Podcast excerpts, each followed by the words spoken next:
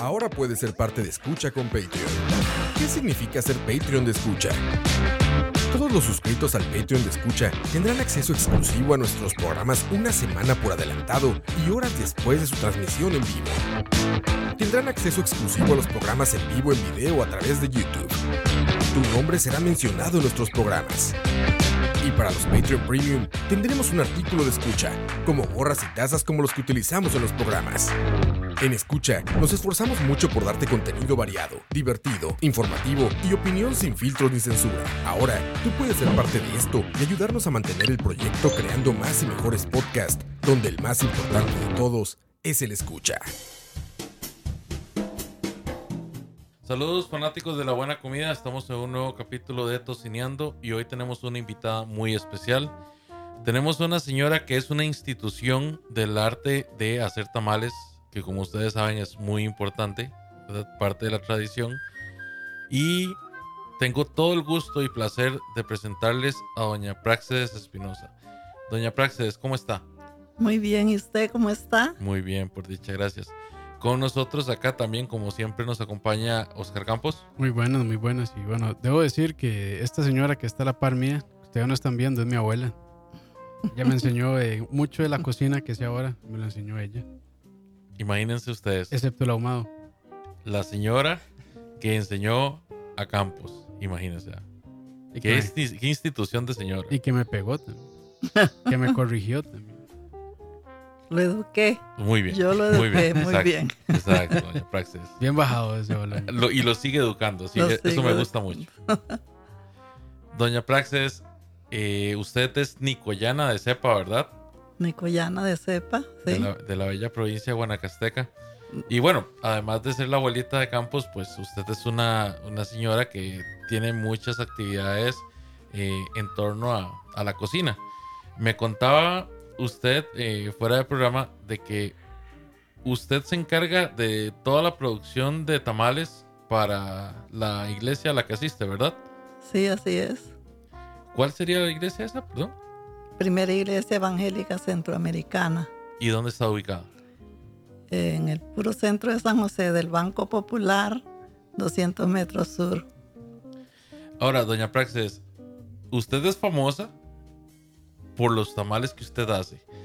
Por lo que tengo entendido, cuando usted hace tamales en la iglesia, esos tamales no duran una noche casi, ¿verdad?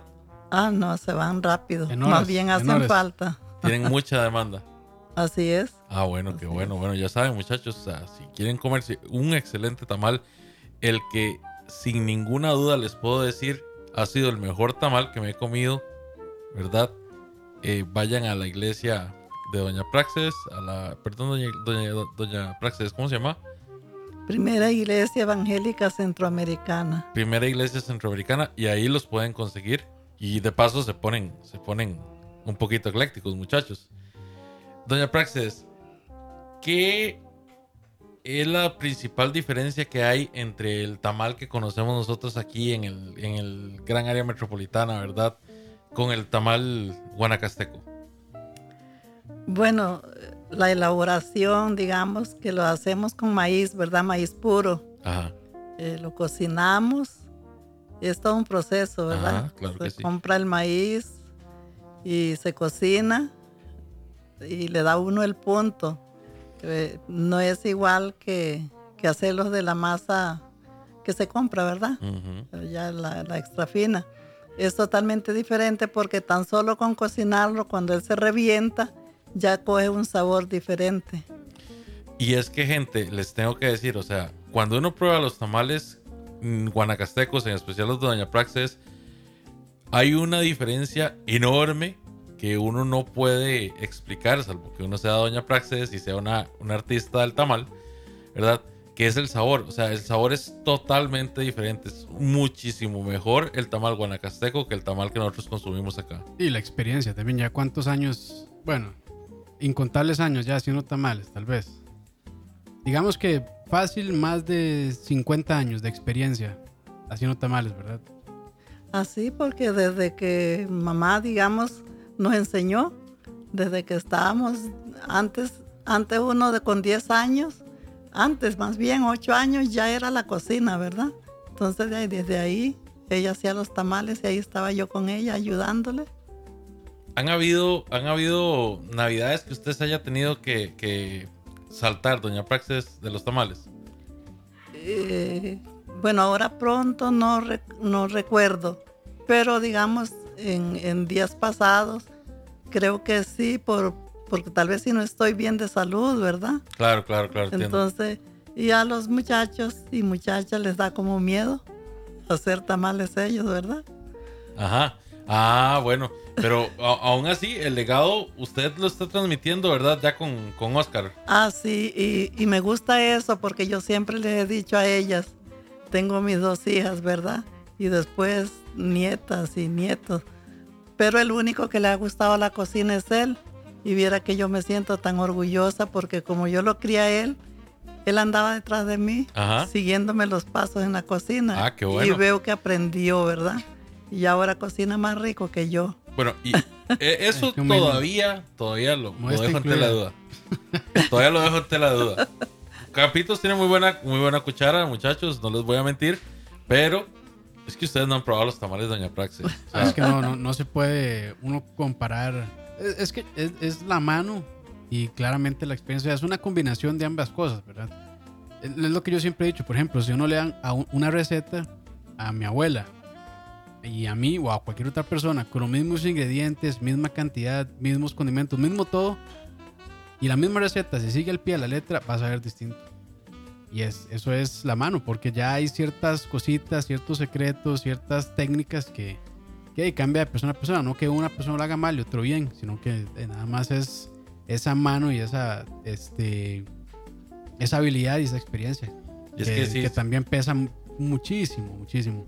50 años de experiencia ya es una maestría, un doctorado de, cualquier cantidad de respeto. Que una persona que lleva más de 10, 15 años haciendo algo ya se puede considerar un maestro.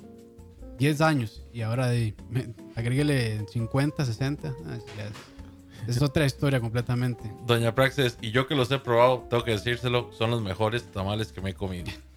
muchas gracias. muchas gracias. son los mejores tamales que me he comido.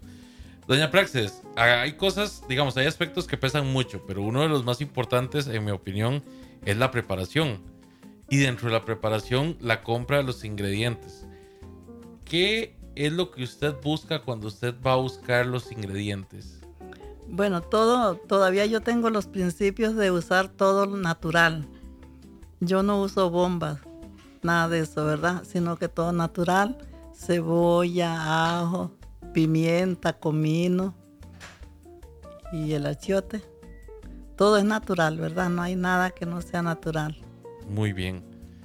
¿Dónde busca usted normalmente los ingredientes cuando va a hacer tamales? Al mercado generalmente. ¿Al mercado central de San José? Sí, sí. O sea, hay cosas que no se consiguen en supermercados, ¿cierto? O, la calidad es superior también, que se pueden conseguir en supermercados, pero la calidad es superior en el mercado y más barato también algunas veces. Entonces vale la pena ir ahí. Además de que yo creo que ya ahí se forman amistades y es como, ah, aquí le tengo esto, se lo guardé especialmente para usted y ya salen con algún, alguna, algún, algún este ingrediente especial que no cualquiera tiene. Cosas como por ejemplo las hojas, los vegetales y eso también se pueden conseguir en el mercado. Eh, sí, las hojas generalmente las compro en el mercado porque hay donde escoger. No todas son buenas, ¿verdad? Pero uno escoge y encuentra la hoja buena. Y también las amarras, ahí se consiguen, son buenas también. Lo que son vegetales y condimentos también. Ah, bueno, los vegetales yo los compro en la feria. Es mejor la feria. Mejor la feria. Ah, sí. La feria para mí es el mejor lugar. Eso es muy importante porque, digamos, no, no no siempre uno va a encontrarlo todo en un mismo lugar, uno tiene que caminar, ¿verdad? Ah, sí, claro. Hay cosas que no se consiguen del gusto, del gusto mío, ¿verdad? Entonces yo voy por aquí, voy por allá hasta que los consigo. Doña Praxis, ¿y la carne? Y la carne también. Yo tengo una carnicería donde me consienten mis gustos. Y entonces ya es una carnicería fija y yo hasta les encargo, ¿verdad? Me gusta ponerles costilla porque eh, en Guanacaste se usa mucho el tamal que lleve hueso también. Huesito. Huesito. Aquí no, ¿verdad? Aquí usted ve que es el pedacito de, de posta. Normalmente es, es, algo, es, una carne muy magra, casi no tiene grasita ah, sí, Sí, claro, todo es, y más bien si trae un poquito de grasa, yo más bien se la quito, porque sí, eso, eso me gusta que no, no lleve grasa. Aunque siempre un poquito, ¿verdad? Pero no es igual que más bien hay gente que le pone tocino y cosas, ¿verdad? Sabe rico porque yo creo que sí, yo lo he probado y sabe rico, pero no es saludable. Muchachos, si es que no les puedo contar, o sea, aquí estoy yo salivando que ustedes no tienen una idea de solo, de solo acordarme del, del, tamal que me acabo de comer. Es algo increíble. Doña Praxis, ¿qué carnicería recomendaría usted para ir a buscar la carne de los tamales?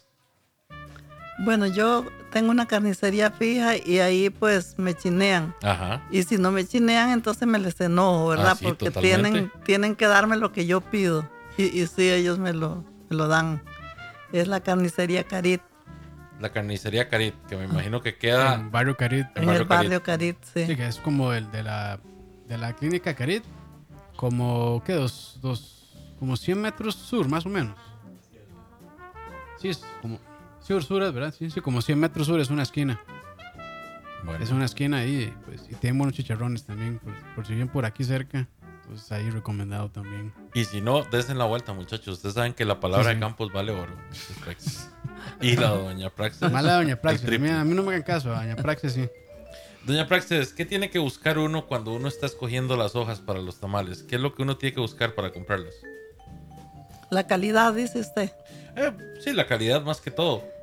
Bueno, yo, a mí me gusta siempre la hoja ver que esté bien suazada, decimos nosotros, ¿verdad? Porque no todas son así, otras vienen medias medias y, no es buena esa hoja. Y también que estén bastante limpias, porque no todas vienen como muy limpias, aunque ya después las limpiamos bien, ¿verdad? Pero me gusta la hoja que se ve como como cafecita o como le dijera, como un verde tierno más bien, como que es de hoja bastante tierna. Esa es la hoja buena porque nunca se rompe. Ah, eso es muy importante. Doña Praxis, ¿por qué es que hay que humar las hojas antes de, antes de utilizarlas? ¿Por qué es que se suazan? Porque la hoja en sí es dura y se quiebra mucho. Ah, para suavizarla. Entonces, para que ella quede suavecita, hay que pasarla por agua o por el fuego. Bueno, muchas gracias por, muchas gracias por esa educación, doña en Praxis, porque yo de verdad no sabía. Doña Praxis, y en el tema de amarras, ¿qué tenemos que buscar? Eh, hay varias amarras, ¿verdad? Hay uno el que le dicen que es cordel, ¿verdad? Ajá. Y otra que es de... Pabilo. De... Yo creo que ese pabilo es el, de, el que es... Que le dice uno cordel, ¿no es cierto? El pabilo. Y hay otra que es de... Eh, ¿Cómo le decimos? ¿Nylon? No. No, nylon no. No, es la otra que es como de, fibra. Sí, esa no me acuerdo el nombre, pero sí, esa es, un se poco me fue más el Se me fue el nombre. Se me fue el nombre. Sí, pero eh, yo creo que el pabilo es... es... Es como, sí, es como de tipo como de... De guangoche, es como de esos gangoche, algo así, ¿verdad? No sé, ¿verdad? Pero algo así. Sí, si los sacos, es, como una textura similar a eso. es, más, es más resistente que el pabilo. más resistente. Pero si es, digamos, es más eh, concho con las manos. Por ejemplo, cuando uno está amarrando, se amarra mucho y empieza como a hacérsele como un callo a uno. Sobre todo en, bueno, claramente en los dedos, pero como en la primer falange, que es donde la que uno usa para ya hacer el amarre final se empieza ahí a, a, romper un poco porque es muy, muy concha. Por eso a veces el pabilo es un poco mejor porque si es una cantidad, de, o sea, si son muchos temas los que hay que amarrar, eh, el pabilo es un poco más suave, entonces más fácil de manejar también. Y me imagino que también cuesta menos a la hora ya de, de servirlos. Que en eso yo sí soy experto. Ya a la hora de llegar y comer. De, cortar, nada más, cortar el amarro y vámonos. Exactamente. ya de sacarlos de la olla ya cocinados, nadie me gana. Claro. Eso no cuesta nada. no, no, sí cuesta, doña Praxis, sí cuesta. No me quite mérito. Hay que buscar una tierra. Exactamente. Doña Praxis, ahora pasando a la parte de la preparación de los ingredientes. ¿Usted prefiere cocinar todos los ingredientes antes de, de integrarlos al tamal o prefiere que se cocinen mientras está en el fuego el tamal? Bueno, aquí ahora, ya en San José, como es, aquí no hay fuego de leña, que dice uno, ¿verdad? Eh, en el campo sí, se pone todo, digamos, se, se adoba la carne, adobadita, ¿verdad? Todo, se le pone achiote y, y todo eso. Y, y este... todas las Los olores, ¿verdad? Eh, me gusta adobarla con orégano también. Es otro ingrediente que me está, se me estaba olvidando, ¿verdad? Que es natural todo eso. Y, y, entonces, digamos, el estilo guanacasteco es echar todo crudo, todo crudo. Y con el fuego se, se va cocinando todo a la misma, ¿verdad? y, es más rico todavía, cocinado con leña y, y, poco a poco se va cocinando. Bueno, duran como dos horas, ¿verdad? Para cocinarse todo. Pero la, carne, la carne sí, sí se cocina antes, ¿verdad? No, aquí, aquí y ahora el estilo aquí en San José, sí, porque aquí no tenemos fuego de leña, sino que yo, yo uso gas. Entonces aquí sí la carne yo la pongo, a, la adobo también, yo la adobo un día antes o dos, días antes y después la cocino. Ella se cocina en su propio caldo, no, no tengo que echar agua, no tengo que echar nada. Sin embargo, el agua tiene mucha, ve, la carne tiene mucha agua. Ella suelta mucho, mucho caldo. Más la grasita también. Más, sí, la grasita y eso. Ahí paréntesis, si no son de Costa Rica y no saben qué es adobo, es marinado. Marinado la carne. O la sazón. Ahora sí ya, adelante. Doña Praxis, esto que hablaba usted es muy importante. Hoy en día, pues es más difícil, ¿verdad? Poder encontrar cocinas de leña. Pero lo ideal sería siempre hacer los tamales con leña. Ah, sí, digamos, el estilo guanacasteco, ¿verdad? Porque no quiero decir que aquí este, no los hagan bien, cada quien a su manera, pero, pero como usted admira los tamales guanacastecos, entonces yo le voy a dar la fama a los tamales guanacastecos también. No, genial, genial, doña, Praxis. y, y sí, este, sí hay cierto saborcillo ahumado que agarran también eh, con la leña. O sea, sí, le, sí le da propiedad Es que todo lo natural, usted sabe, ¿verdad? Que todo lo, no hay como lo natural. Cierto. Del sabor y, y lo sano que es también.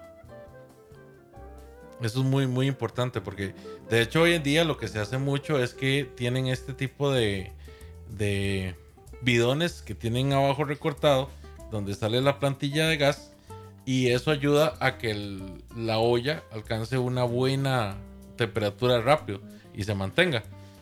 Y también hace menos humo, pero al mismo tiempo pues tiene que tener un cilindro exactamente condenado solo a eso para, ah, para que pueda para que pueda tener siempre esa llama tan fuerte. Así es. Pero es interesante porque, de hecho, o sea, sí se, sí se nota cuando un alimento es preparado a la leña y cuando no lo fue. Claro, sí, sí, definitivamente. La leña, sí, la leña le da mucho sabor a las cosas. es un sabor muy particular y muy rico que le da. Y las cocinitas de leña eran muy bonitas también. Sí, pero antes en, el campo la armaban con ladrillos, ¿verdad? O, o hacían una si era una olla muy grande, hacían como una cocina hechiza, digamos. Con ladrillos o así, y ya después ahí abajo eh, armaban la cama para poder eh, poner la leña y quemarla. es, una, manera. Bueno, yo recuerdo que así lo hacían, ¿verdad? O ya así armaban su, cocinita con ladrillo y demás, y ya ahí sí hacían toda la, la fogata, digamos, con la leña. Doña Praxis, hablemos de la corta de las amarras. ¿Por qué es que las amarras tienen que tener un tamaño ya medido? Si no me equivoco, usted me había contado que era hasta un codo, ¿verdad? A distancia. No es. Como un brazo. Un, brazo hasta aquí, hasta este hombro. Un metro, entonces, aproximadamente. Como un metro. Como un metro, sí. Y eso es para que nos deje amarrar las dos, la, la piña completa. Ajá, la piña completa, sí. Bueno, que en Guanacaste no es piña. Sí, en Guanacaste se hacen solos. Son solo los tamales. Pero es, ah, es, interesante. Tiene el tamaño. como es un tamal grande, entonces ocupa que la amarra sea, porque se hace con a veces doble o a veces hasta tres este, nudos. Ajá. Entonces sí se ocupa que la amarra sea de bastante larga para que al final cuando ya se haga el nudo final no, no sobre. Entonces, acláreme una eh, cosa. Perdón, no falte. Lo que ustedes me están diciendo es que en Guanacaste yo me puedo comer un tamal del tamaño de una piña. Así es, así es. O a veces hay, por ejemplo, a veces aquí en Valle Central hacen una piña y no le llega ni a la mitad de un tamal guanacasteco en tamaño o en peso. Porque son tamales muy pequeños y delgados también. El tamal guanacasteco es largo y grueso. Tengo, gusta? tengo 30 años comiendo mal los, los tamales, definitivamente. son estilos, sí. son estilos, son estilos. Sí, es que allá se le pone mucha carne, mucha verdurita, y, o sea, se rellenan bastante. Ahora hablemos de las chineadas, doña, doña Praxis, las ollas. ¿Tiene que tener uno una olla exclusivamente para los tamales o una olla multiuso sirve para eso? Bueno, la costumbre es tener ollas para tamales. Eso. Se llaman ollas tamaleras, ¿verdad? Ajá. Porque son grandes, este, de aluminio, que son las que calientan rápido. Sí, son grandes. Y entonces, como son tan grandes, uno no las usa en otra cosa, sino que solo para tamales. Es que son anchas y profundas. Entonces, este, son especiales para eso, básicamente. ¿Y el mejor material para una olla de tamales es el aluminio? Sí, es el mejor material. Claro que pero hoy día ya no hay, digamos, antes, antes mi abuelita al menos usaba ollas de hierro. Ajá. Tal vez ha oído usted mencionar. Hierro claro. Hierro. No, hierro, hierro, hierro negro. Ajá. Sí, sí. Sí. Eran ollas así bien grandotas, ¿verdad? Es así, pero ya eso no hay. Sí, esas, esas sí son mucho mejores porque retienen el calor. O sea, cuestan más que calienten, pero una vez que calientan no pierden el calor. Entonces les puede pegar les puede tirar agua, les puede pegar viento y todo, que igual retiene muy bien el calor. Entonces son incluso más especiales, pero como dice mi abuela, ya eso no se consigue. y se consiguen deben ser carísimas también. Sí, imagínate. deben ser bien al, caras. Al valor del hierro que hay últimamente, sí, definitivamente hace muy difícil.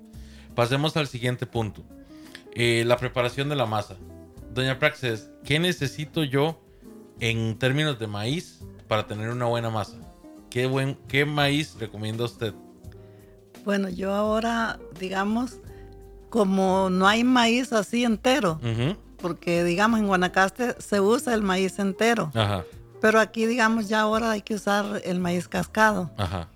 Y hasta cierto punto es mejor porque ya está peladito todo, ¿verdad? Nada más cocinarlo. Eh, yo en eso sí soy delicada, ¿verdad? Yo no compro cualquier maíz cascado. Yo busco maíz cascado, bueno, que sea maíz blanco, que no sea del grandote, sino un granito más pequeño que hay. Es la mejor calidad. Y es maíz blanco, ¿verdad? Maíz blanco. ¿Alguna, ¿Alguna recomendación que usted nos pueda dar de dónde conseguir un buen maíz? Bueno, este año que pasó, lo conseguimos en, en, en un molino que están desamparados. Ajá. Está del parque eh, hacia la esquina. ¿Qué es allá? Ah, hacia la esquina sur. Hacia la esquina sur del parque. Ahí está un, lugar donde venden maíz, venden todo, ah, ¿verdad? y ahí lo muelen, ahí todo se hace ahí. Y me gustó mucho porque de veras un maíz muy bueno me vendieron. Y también ahí lo molimos. Y muy buena máquina porque algo que también me gusta a mí es que salga finita la masa. Ajá. Y, y sí, ahí es un buen lugar. Lástima que no sé cómo se llama, ¿sabe? No, no, no me fijé si el nombre que tiene. Ahora, usted, con todos estos años con este muchacho aquí a la par, nunca lo puso a moler maíz. claro que sí lo puse en, algún tiempo. más bien dejamos de moler maíz aquí porque nos, nos ya nos revelamos. Ajá. Sí, sí, sí, ya. Bueno, ahí este, una rebelión. Dijimos, ya no más. Y empezamos a buscar algunas alternativas de molino. Y fue cuando vimos con. Bueno, está ese molino desamparado. Si había otro por el. Este, por el Hospital San Juan de Dios en San José Centro. ¿Cómo era que se llamaba? El Mauro era. El Mauro. El Mauro, sí. Ahí está ese molino también. No sé si todavía seguirá, pero. No, ya no. Ya no. O sea, ahí lo, ahí lo llevamos. Entonces, pero es que eran molidas de 5 o 6 horas de estarle dando ahí. Está bueno. Y como mi abuela decía, ay, no, lo quiero más fino. Entonces era volver a pasar la masa. Y no, no, no, todavía le falta. Y yo, a veces hasta 3, 4 veces había que volver a pasar toda la masa. Y eran, no sé, 5 kilos de masa. Ah, pero les sabía rico, les sabía rico el tamalito. ¿eh? pues, así ya con trabajo no sabe nada bien. ya no da gracia. Oiga, no. Lo rico el tamal es que suelen, como dice Debo, así ya, que suelen uno abierto y comerlo. Eso es lo rico el tamal, ya. La preparación no es rica. Bueno. Pero por lo menos le ayuda. Ah, yo me deleito, yo me deleito preparando todo eso. Viera, a mí me gusta. Bueno, es que ya es la costumbre que uno la trae como en la sangre, ¿verdad? Porque yo sí me deleito con eso. Más bien a veces que me dicen ella, ay no, este año no vamos a hacer porque a usted ya le duele mucho su cuerpo y todo esto. Y yo digo, no, todavía puedo hacer tamales. Por eso es que sus tamales todavía son mejores que los de Oscar. Porque usted sí, o sea, usted sí con se amor, apega. Con amor. Exactamente. Cuando Oscar se comprometa con a moler, con ganas. entonces ya, ya, sí, ahí sí va a levantar. Usted me hablaba mucho de la cocción del maíz. Cuando uno va al molino, el maíz que le venden a uno ya está cocido y lo muelen o normalmente lo que le dan a uno está primero el maíz molido, o sea, perdón, primero muelen el maíz y después uno lo tiene que cocer. No. No. No. ¿Cómo Este, funciona eso? Ahí en ese lugar venden, venden ya ya, venden la masa, sí. ya, ya la De masa hecho, lista. ahí, perdona. pero, a, pero a mí no me gusta la masa lista porque todo tiene que pasar por mi pista, ¿verdad? Ajá. Por su control de calidad. Muy bien. Exacto, Sí. porque ya le dije al principio que, que todo comienza desde, bueno, desde buscar los ingredientes, que sean de primera, que sean esto, sean lo otro. En la cocinada del maíz, todos los que venden ya la masa lista, cocinan el maíz y apenas un poquito está rompiendo el, el grano, ya, eso es todo lo- súper rápido. Yo no, yo lo dejo hasta que se hace como una flor, ¿verdad? Porque es diferente la masa. Ah, entiendo, entiendo. Sí, también mi abuela nos dice que el punto del maíz es cuando uno puede agarrarlo con el dedo y estriparlo. Ese es el punto, que es súper suave. Y, y para la molida es más sencillo, incluso también. Ya está más suave. Pero ahí, para agregar, este, si les da pereza cocinar el maíz, como dice mi abuela, ya en, esos lugares lo venden ya listo. Listo, nada más de llegar y, este, prepararlo como a ustedes les guste. Si le echan qué sé yo, este, manteca de cerdo, le echan sal, pimienta, lo que quieran y ya. Pero en esos lugares normalmente. Pero como dice mi abuela, este, si son como ella, que le gusta controlar la calidad, pues no es lo ideal. Pero de eso a macé, que todas estas es mucho mejor, ¿verdad? O sea, si, si, si se están, quieren hacer tamales y no complicarse mucho, mejor se van por esa vía de comprar el- la masa ya lista en, esos molinos que comprar más seca o más rica a veces porque si es incluso incluso ahí que no lo hacen del todo bien es superior ahí nada más el, el tip para el vagabundo que no quiere cocinar masa ni harina bueno, perdón ni, ni maíz O que ya no quiere moler como Campos. porque ya no quieren moler tampoco sí Doña, Doña Praxis, cuénteme, ¿cómo condimentamos la masa? Porque eso es muy importante. Claro, es muy importante porque el sabor del tamal está en la masa. Claro, todo, ¿verdad? Eso Pero, es todo, sí, pero, pero es muy siempre importante. importante es la masa, sí. Bueno, yo la masa le po- no me gusta ponerle tanta grasa de cerdo, pero sí le pongo, digamos, un poquito, es importante ¿verdad? un poquito, porque la grasa de cerdo tiene un sabor diferente al aceite, a todo eso, ¿verdad? Entonces parece que las, eh, el- el- la manteca con la masa se complementan. Ajá. Y ya con los olores, entonces por eso coge el- el- la masa un buen sabor. ¿Cuánto sería una cantidad recomendada de grasa por 5 kilos de, de, de masa? De grasa de cerdo. Sí, señora. Puede ser para 5 kilos una botella, lo máximo. Una botella. Ajá, Una botella como de sí. 250 mililitros o 500 mililitros. Creo que una botella coge... ¿Cuánto es, Oscar? 500, Sí, creo. depende de la botella sí Sí, un- una botella común que llama uno, ¿verdad? Ajá. Y el resto yo le pongo aceite, porque la masa tiene que tener un grado de, de- de grasa, porque si no, la masa no sale bien. Entiendo. ¿Y el aceite que usted usa es aceite normal de cocina o usa, no sé, aceite de soya o aceite de canola? Eh, uso de girasol, porque girasol. me lo han recomendado que es mejor, Y también es un poquito más saludable. más saludable, por eso es que uso ese, sí. Porque es muy importante, muchachos, a la hora que ustedes van la a cachar. grasa la grasa sabor bueno ese tipo de aceites no dan sabor pero pero sí, sí, sí es importante. Más que todo como dice mi abuela para que no quede tan seco. Pues si no queda como como qué sería como como casi casi arena. Si no si no, si no se afina con, con ese tipo de grasas. Que de hecho me ha pasado. Me, me he comido tamales que han quedado muy secos y cuando uno los calienta son casi una piedra. Porque tras de eso no- uno los calienta mal. sí sí sí. Que ahorita hablamos de la calentada del tamal también. Sí, La- este, eh, exactamente, la masa, eh, en el arreglo de la masa está el secreto de un buen tamal. Porque la carne todo el mundo la arreglamos, ¿verdad? Se adoba bien. Este, pero la masa sí hay que tener, ese es el número uno. Porque si usted es que abre un tamal, lo primero que prueba es la masa. Mm. Si está bueno, usted ahí dice que tamal más rico. Y si no está bueno, ya no, ¿verdad? Tampoco. Entonces sí hay que tener mucho cuidado con el aliño de la masa. Eh, la masa lleva agua también, porque no solo, no solo con grasa. Hay gente todavía que he visto yo que las, las suavizan a punto de grasa.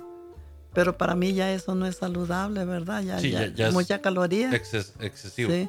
Entonces los que yo hago no es que no llevan caloría, pero menos, menos, ¿verdad? Yo siempre digo, y la gente que lo come dice, ah, yo pruebo otros tamales y me da este, acidez, agrura, como se dice, ¿verdad? Pero mis tamales no dan nada de eso porque son livianos, porque llevan con medida, la grasa es con medida, ¿verdad? Todo va con medida.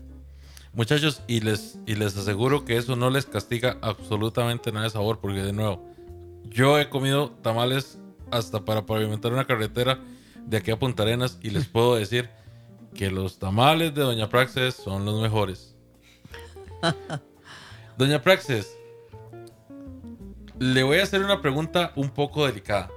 A la hora de moler el maíz, ¿cómo podemos hacer para que Campos lo muela bien? ¿Lo obligamos Ah, ya le, ya le dijimos que no se muele aquí, se lleva un molino. Pon atención, Leo. Sí, pero es que. Es, cosas que ya respondimos. Es, que ese tema me gusta, ese tema me gusta y quiero que quede claro. No, no, doña Plexes, hablando, hablando ya un poquito más serios.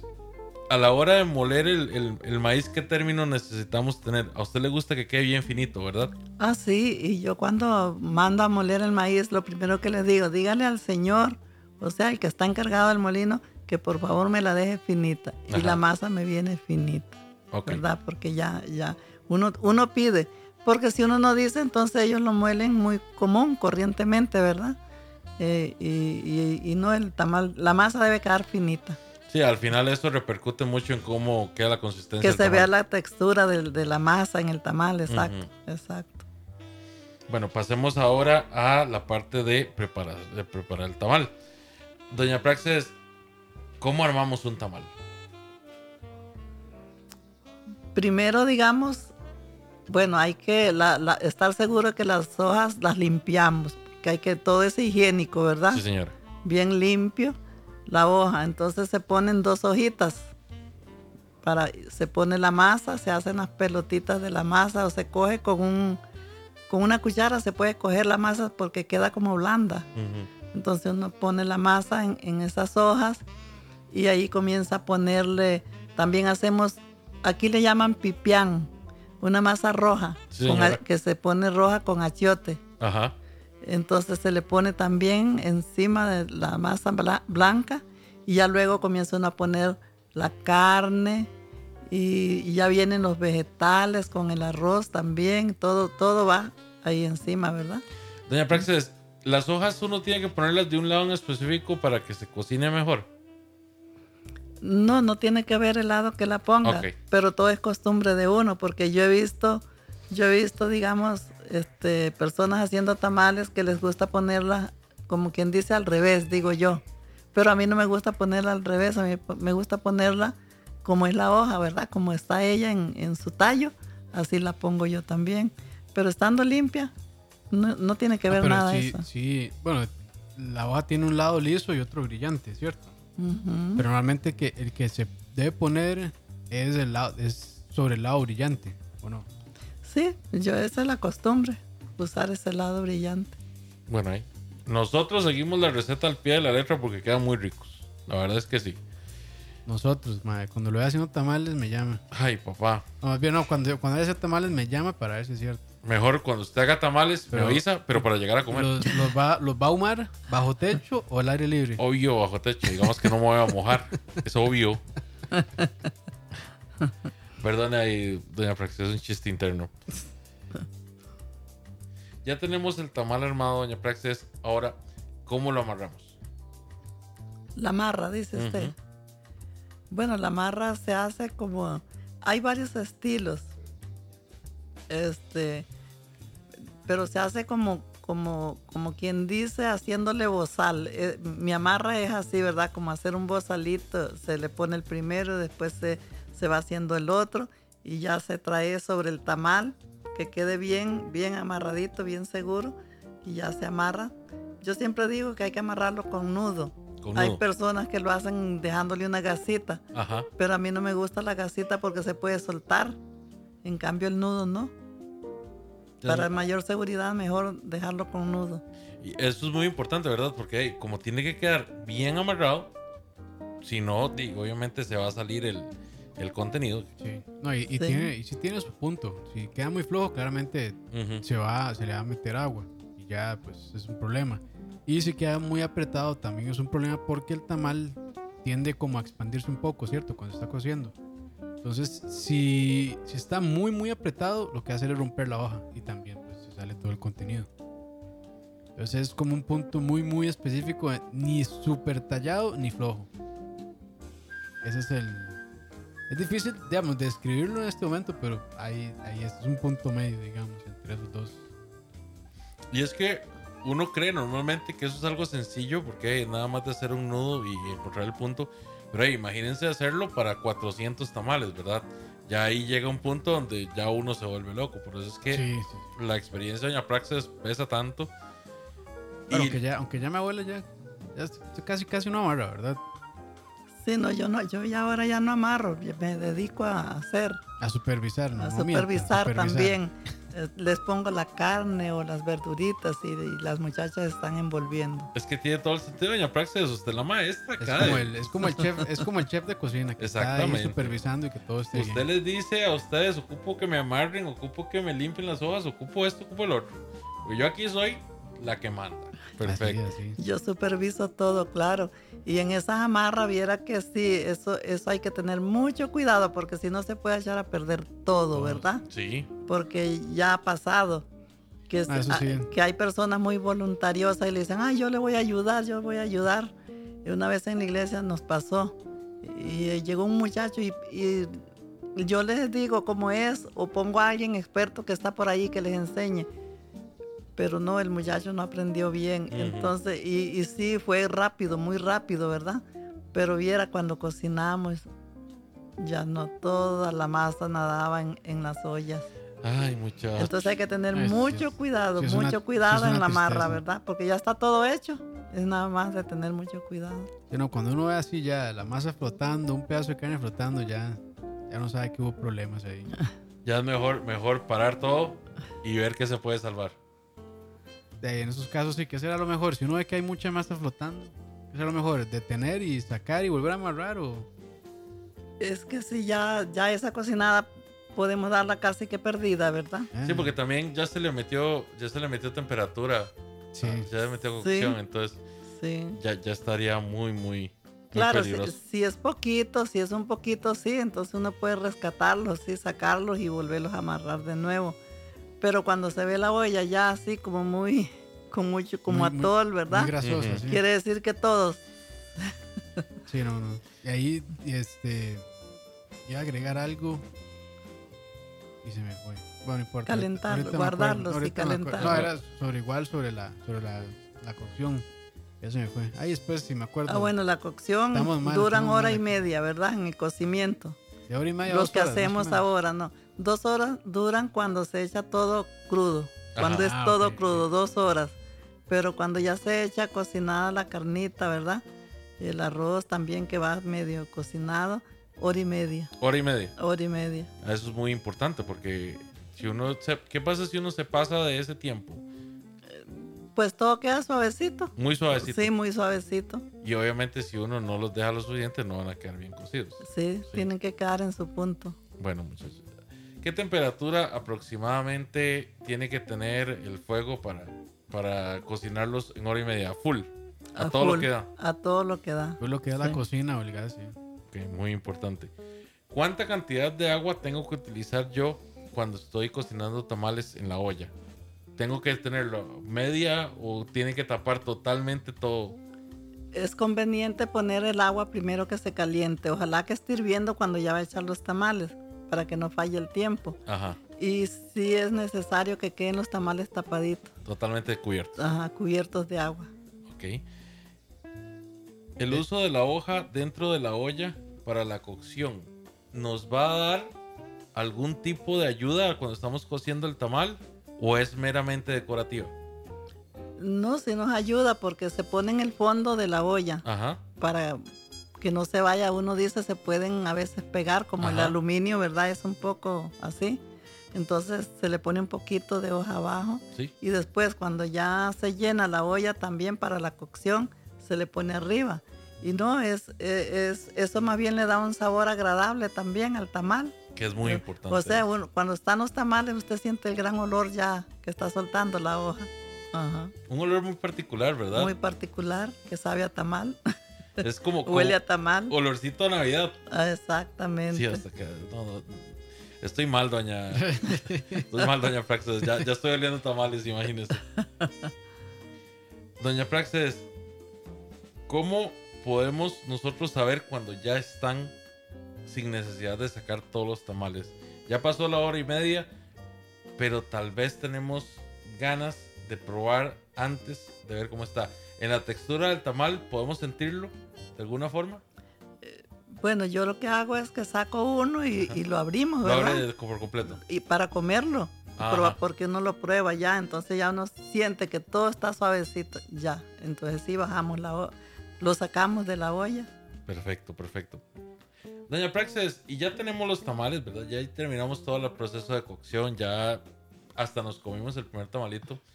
Mañana, al día siguiente, me levanto y quiero comerme otro tamalito. ¿Cuál es la forma correcta de recalentar un tamal?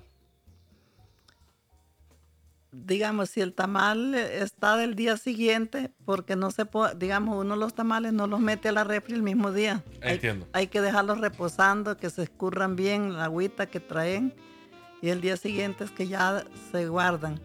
Entonces ese día están muy fácil de calentar. Si lo calienta en microondas, que yo veo que todo el mundo ya ahora es solo microondas, ¿verdad? Sí, lamentablemente. Lo puede calentar, pero le puede quitar, este, como lleva dos hojitas, entonces le quita una y lo, deja con hojita, ¿verdad? Y lo tapa, se le calienta bien. Entiendo. Este, cuando ya hay que ponerlos a hervir bastante es cuando se congelan. O se enfrían, ¿verdad? Ya en la refri, que están muy fríos. Ajá. Siempre es recomendable hervirlos o calentarlos en agua caliente. O el microondas no nos va a cambiar el sabor del tamalito. Yo sí creo que es eh, mejor en en agua hirviendo. Sí, para mí, digamos, yo la costumbre es servirlos en agua. Porque sí, yo no, yo siento que, el micro como que algo le roba la comida. sí, eso estamos totalmente de acuerdo. sí lo seca, lo seca. O sea, para mí no, no quedan igual, lo seca mucho el microondas. Entonces mejor uno pone la ollita y también el sistema debe ser dejar que esté hirviendo el agua y los pone para que ellos no estén mucho en el agua, sino que desde que caen ya esté hirviendo se calientan rápido. Muy, muy importante. De hecho, yo siempre normalmente echo el agua y echo los tamales y después prendo el fuego. Pero lo he estado haciendo mal. Ah, sí, sí. Doña Praxis, y usted habla de algo muy importante. Cuando uno refrigera y conserva un tamal, ¿cuál es la mejor forma de hacerlo? ¿Congelarlos o nada más tenerlos en, en la parte de abajo de la refri? En la parte de abajo le pueden durar una semana. Una semana. Una semana, ¿verdad? Pero ya digamos, para guardarlos más tiempo, es, hay que congelarlo, es lo mejor. Y duran hasta un año. ¿Un año? Un año. Usted tiene un tamal y al año, o sea, un diciembre los guarda y el otro diciembre usted lo, le hace el mismo, ¿verdad? Y hierve el agua, y lo deja descongelar, eso sí, primero lo pone a descongelar y ya lo mete, el tamal le sale como que si lo hubieran acabado de hacer. Sí, sí, es la mejor manera de conservarlos. Estoy, estoy. He, aprendido mucho, doña Praxis, porque no sabía que los, los tamales podían durar tanto, de hecho. Sí, claro, congelados duran. Y es que es bastante porque en mi casa se come mucho tamal. Entonces, normalmente no duran más de una semana. Ese es el problema, sí, se van rapidísimo. Sí, estoy, estoy maravillado que, que puedan durar un año. Pero bueno. Doña Praxis, le agradezco muchísimo toda la sabiduría que ha compartido con nosotros, el tiempo que ha compartido con nosotros y estoy sumamente feliz de tener a alguien de la categoría suya compartiendo acá con nosotros tanto conocimiento. Muchas gracias Le agradezco montones. Y no sé si quiere compartir algo más con nosotros. Con mucho gusto. Yo les agradezco también de que ustedes son jóvenes y que les guste todavía todas las costumbres. todas las costumbres. Leo, es contemporáneo Digamos que, porque yo he conservado las costumbres, esas costumbres son, son viejas, ¿verdad? Porque hoy día no, hoy día todo es lo más fácil. Entonces les agradezco también el tiempo que ustedes han, han dispuesto para esta entrevista y, y que Dios me los bendiga y Dios primero que sigamos comiendo más tamales. Muchas gracias, doña Praxis, y que así sea. Esas son las palabras de sabiduría que voy a poner así, pero en, en todo lo que tiene que ver escucha. Ya casi diciembre, entonces a comer tamales. Así es.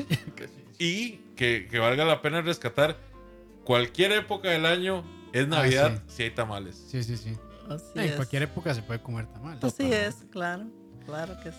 Bueno, nos despedimos, don Oscar Campos. No, gracias. Y gracias a, doña Praxedes, a mi abuela, por de verdad compartir con nosotros esta, esta tarde que estamos grabando acá en su casa.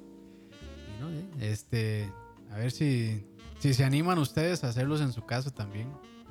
Con mucho gusto, mi nieto. Muchas gracias. Lo felicito que sea tan inteligente, ¿verdad? Y bueno a la cocina también. Es que lo dejo heredado, ¿verdad? Con mi cocina. todas las madres ven a sus hijos inteligentes y guapos. Amén, así es. Ay, abuelita. ¿Qué haríamos sin las abuelas? Doña Praxis, muchas gracias por abrirnos su hogar y su conocimiento. Estamos muy felices y encantados de haber podido compartir con usted. Y sé que allá en casa todos están tomando apuntes porque este año todo el mundo va a ir a buscar los tamales de Doña Praxis. Así que le agradecemos de todo corazón y con el estómago que nos hace burbujas del antojo, nos despedimos. Muchas gracias a todos y buen apetito. Bueno, buenas tardes y, y muchas gracias de verdad. Y que ojalá que sí, que, que la juventud, ¿verdad? Aprenda, hay alguien que, quiera aprender, porque eso es fácil de aprender, con solo que le explican a uno, ¿verdad? Ojalá que desde los que van a ver esto haya gente que se interese y diga yo voy a hacer mis tamales, ¿verdad? Esperemos que sí, y que los hagan bien, que los hagan guanacastecos, como tiene que ser.